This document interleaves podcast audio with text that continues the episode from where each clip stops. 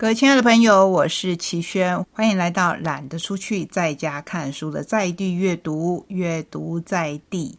今天我们就要在地来跟您一起阅读好书。首先来看蔚蓝文化出版的一本绘本《阿聪的寻宝巴士》。我相信你跟我一样，刚开始看到这一本书的时候，会理所当然的以为作者啊、画家啊一定都是日本人。错了。他们都不是哦，即使这是一本讲东京的故事，作者是迪迪野李维，曾经担任平面媒体记者，现在是青少年丛书作家，已经出版了两百多本的童书，好了不起呀！因为我觉得要长期受到小朋友的喜爱，那个想象力绝对是天马行空，而且又要有童趣。肯定才华洋溢的这一位故事创作者，凭借《芦笋与我》一书获得了二零一七年朗德洛青少年儿童图文书奖，并且以绘本《嘟嘟车》荣获二零二零至二零二一年度的法国童书不朽奖首奖。那你现在知道了，他是法国人，绘者呢是罗伦佐圣吉欧，一九九三年出生于米兰。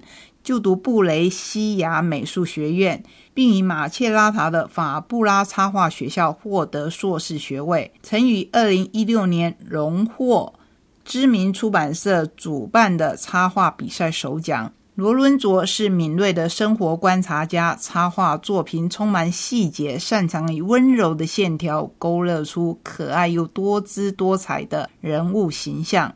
既然介绍了作者跟绘者，我们当然也要介绍译者是吴宇轩，国立中央大学法文系毕业，曾任出版社的编辑，亦有不会写字的狮子，我的朋友小结巴，敌人哲学思考游戏系列书籍等等。我们节目曾经介绍过不会写字的狮子，是一本相当好看的绘本，就像这一本阿聪的寻宝巴士一样。是法文书，可是读来完全没有违和感，感觉真的是深入了日本的文化。阿聪是东京的小巴司机，他时常将巴士开离原本的路线，钻进小巷，载着乘客发现真正的小宝藏，增添旅程的趣味。在距离城市喧嚣。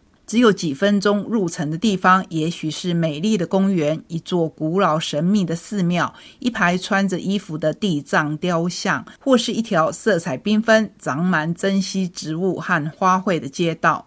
在阿聪的带领下，这座城市变成了一个神奇的地方。故事不是只有这样而已哦，后半段提到了很多人都知道的忠犬八公这一只小狗。以及阿聪跟太太感人的温馨日常，我们希望在以后的节目当中，可以请我们的小青姐姐把这一本书说成故事，肯定你会更喜欢。说到绘本，那我们就继续来看上移的。好高好高，好吃的蛋糕在好高好高的地方。小熊和他的朋友不够高，他们能够吃到蛋糕吗？这是荣获德国莱比锡书展阅读罗盘奖的家的精彩绘本。评审惊呼：巧妙、超级趣味的对比认知书，在好高好高里面翻开来，右边都是一座好高好高的房子。可是左边不断产生变化，各式各样的动物来了。看到上面打开的窗子里有一个蛋糕，大家都好想吃，所以他们同心协力，像叠叠乐一般的越叠越高。后来有没有吃到蛋糕呢？欢迎你跟你家的小朋友一起来读这一本书。接下来我们还有两本孩子的情绪互动书。一本是上学的书，一本是说不要的书。这一系列还有爱恋的书、生气的书、睡觉的书、害怕的书。那我要先跟您分享这两本，希望你听了我的介绍以后，会去把其他的书都找全。你没听错哦，这是一本说不要的书。一打开来，左边会有一个人物问说：“这一本书看起来不太开心，问问他你还好吗？”你就看到这一本书不太开心的脸，说不好。那问问他要不要抱一下，他索性闭上眼睛说不要。要不要去散步啊？还是要听故事？不然一起去睡个午觉？不要，不要，不要。你家的小朋友是不是也常常说不要不要不要？这本书真的会说他不要？诶那后来这一本书有没有变得快乐一点？有没有说要了呢？既然是孩子的情绪互动书，后面当然不会让你失望喽。另外一本上学的书，相信在小朋友刚上学的时候，大部分都需要一段适应的时间。所以这是一本上学的书，明天就要去上学了。这本书就问：你会带我去吗？哦，原来这本书想上学啊！我们来看看他准备好了吗？问问他：你想要新朋友吗？想。问问他：你想要看新朋友一起上学、一起玩吗？你猜他会说想还是不想？回想一下，你家的小朋友，他刚上学的时候最抗拒的是什么？后来可以让他开心上学的又是什么呢？这一系列的书，我觉得好可爱呀！哇，我们的旅途已经来到了尾声，可是就算到最后，还是要很精彩哦！我还准备了两本非常有趣的书，要跟你一起共读。来看看有些人说怎么看都看不懂的一版信太郎吧。第一本是重出的宅配男与披头士摇篮曲。所谓的英雄只是塑造出来的假象，大家都等着要看英雄坠下神坛。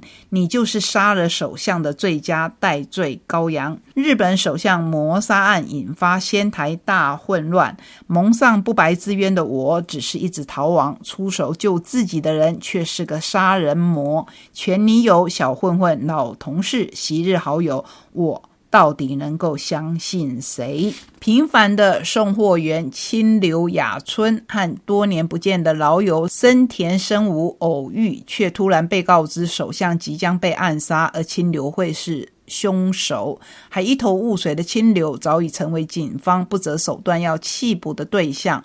不止如此，更马上成为媒体炒作下十恶不赦的罪人。唯一的对策只有不断的逃逃逃。挟持前同事遇上杀人魔，躲进后车厢；清流遇上各种只会在电影里出现的情节，还意外重拾了和老友与前女友之间的联络，使人不禁怀疑这是一场逃亡行还是乡愁之旅。而在大逃亡的尽头会是什么呢？这是二零零八年周刊文春推理小说 Best Ten 的第二名，也是达文西杂志 Book of the Year 二零零八的第二名。十年以后的二零一八年，在韩国改编成电影。有些人说，真的不知道一版信太郎的脑袋里装满了什么。怎么会写出这么多有趣？可是有时候我们真的是搞不清楚他到底在写什么的小说。尽管我们常常会搞不太清楚，可是最奇妙的是，他偏偏就有一股不知从何而来的魅力，吸引着你不断的看下去。比如说这一段对话都没变呢。平野金说了一次：“是啊，菜单都没变，不过荞麦凉面附的山葵改成了山葵酱，不是现磨的了。我指的不是这家店，是你呀，晴子，你真的生小孩了，女儿四岁又九个月了，我三岁又三百三十九个月。”平野金满脸认真的说：“你在考我心算呐？这一招在联谊的时候常用呢。”像这样的对白，中间的平野金说自己是三岁又三百三十九个月，我自己在读的时候就会停下来算一算，然后就想，哇，这种表达方式大概也就是一版信太郎的魅力之一吧。接下来要跟您分享的这部作品，我觉得实在是非常的有趣，叫做《小小间谍合奏曲》，一样是由独步文化所出版一版信太郎的作品。如果告别了眼前的世界，你想变成什么？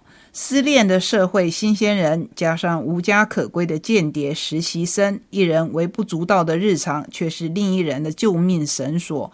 不同世界的两人，不知不觉为彼此拟定了幸福作战计划。这一本书不是用章节来分，而是用年份来分，所以你会看到第一年、第二年、第三年到第七年。以及第七年的半年之后，不过最有趣的还是一版信太郎他自己告诉我们为什么是以年份来分？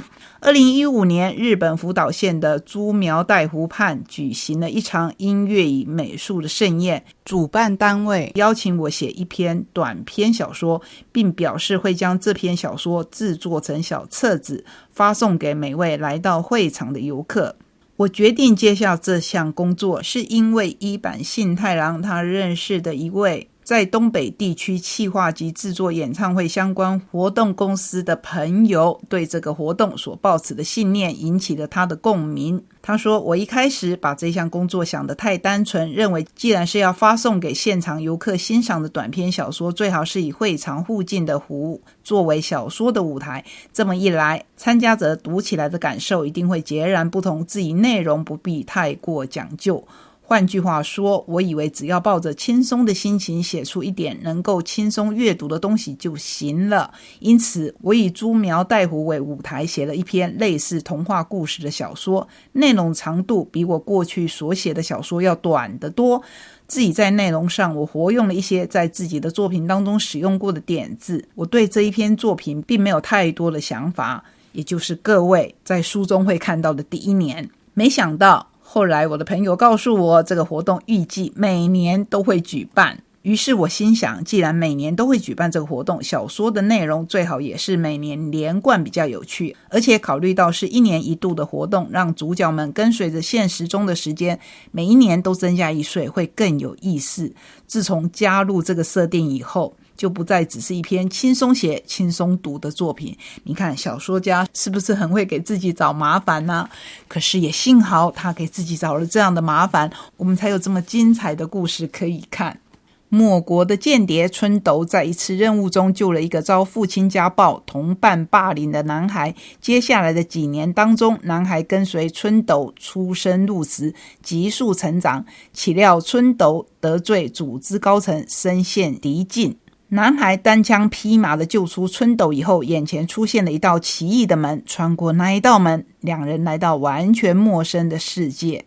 奇幻国度的间谍双人组，现实日常的苦命上班族之间，为何有着奇妙的连锁反应？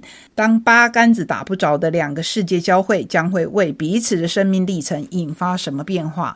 一坂幸太郎甚至跟我们说，其实这个故事写到第四年以后，才决定要把它集结成书。